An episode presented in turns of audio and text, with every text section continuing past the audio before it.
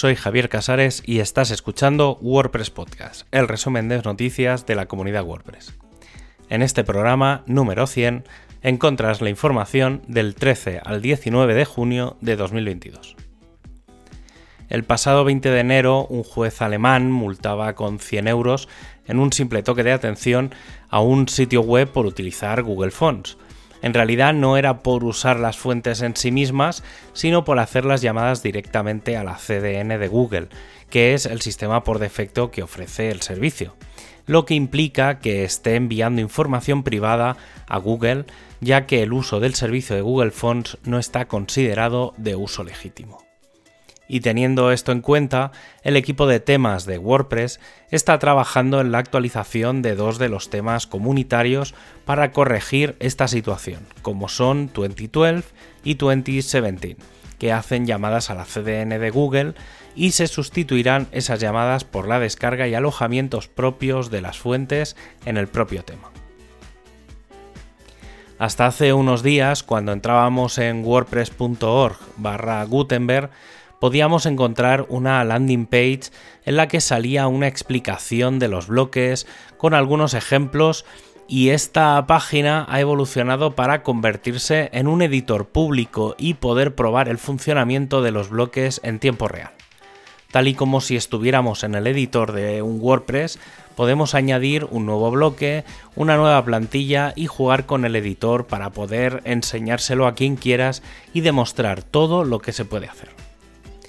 Sin duda, esto deja entrever claramente que el editor ya está maduro y que quizás sea hora de trabajar en una nueva versión del panel de administración, que se uniría a la edición multiusuario.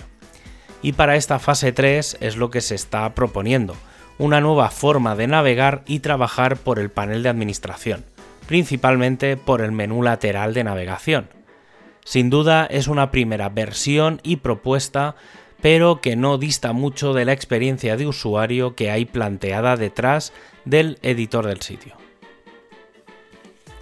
El equipo de Core quiere comenzar un sprint el 20 de junio para mejorar la calidad del Hammock. Y es que de cara a WordPress 6.1 se quiere dejar la documentación lo mejor posible y eso implica dedicar tiempo a no desarrollar y sí a documentar. El lugar será el canal Core del Slack Global y las fechas elegidas son el lunes 20 de junio a las 20 horas UTC, el martes 28 de junio a las 15 horas UTC y el martes 12 de julio a las 7 horas UTC. Y para aquellos programadores que usen sistema condicional Yoda, es posible que esta recomendación salga definitivamente de los estándares WordPress. Este sistema se basa en que en una condición el valor se ponga antes que la variable, aunque complica la legibilidad del código. Actualmente menos de un 20% del código de WordPress funciona con este sistema.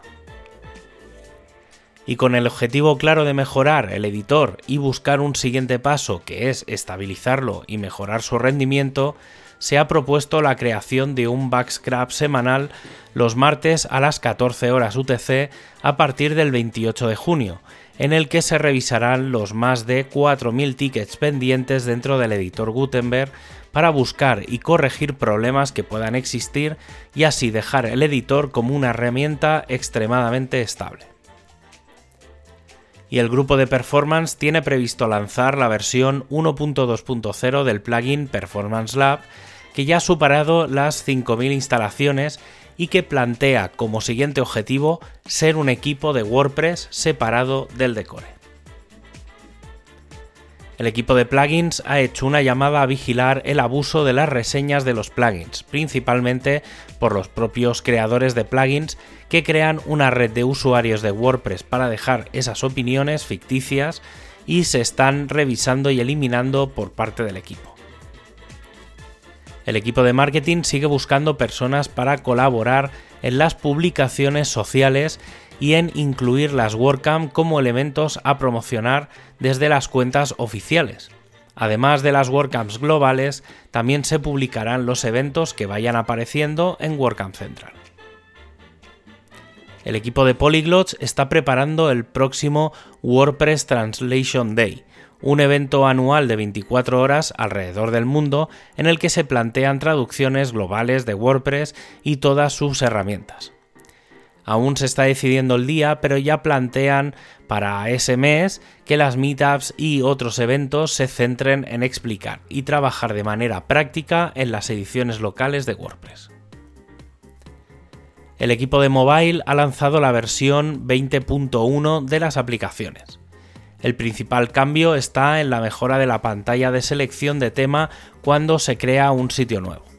Aún así, en la versión de Android se han corregido errores relativos a los deep links y en la versión de iOS unos problemas con algunas notificaciones que bloqueaban la pantalla.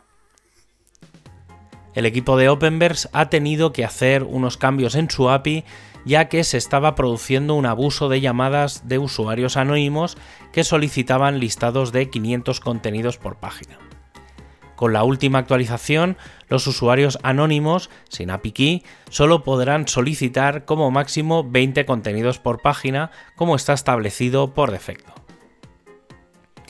El equipo de fotos sigue aprobando nuevas fotografías, habiendo llegado este último mes a 300 nuevas fotografías, lo que significa alcanzar la cifra de las 2.700 fotografías publicadas, acercándose a los 300 contribuidores. Y si has estado en la WordCamp Europe, no te olvides de enviar tus entradas de blog, post, podcast o cualquier sitio donde hayas comentado para el post resumen que se está preparando. Ya sabes, una WordCamp no acaba hasta que compartes sobre ella. Y para la WordCamp Pontevedra ya están abiertas las llamadas a patrocinadores y llamada a ponentes. Y para acabar, ya sabes que tienes todos los enlaces para ampliar la información en wordpresspodcast.es. Un abrazo y hasta el próximo programa.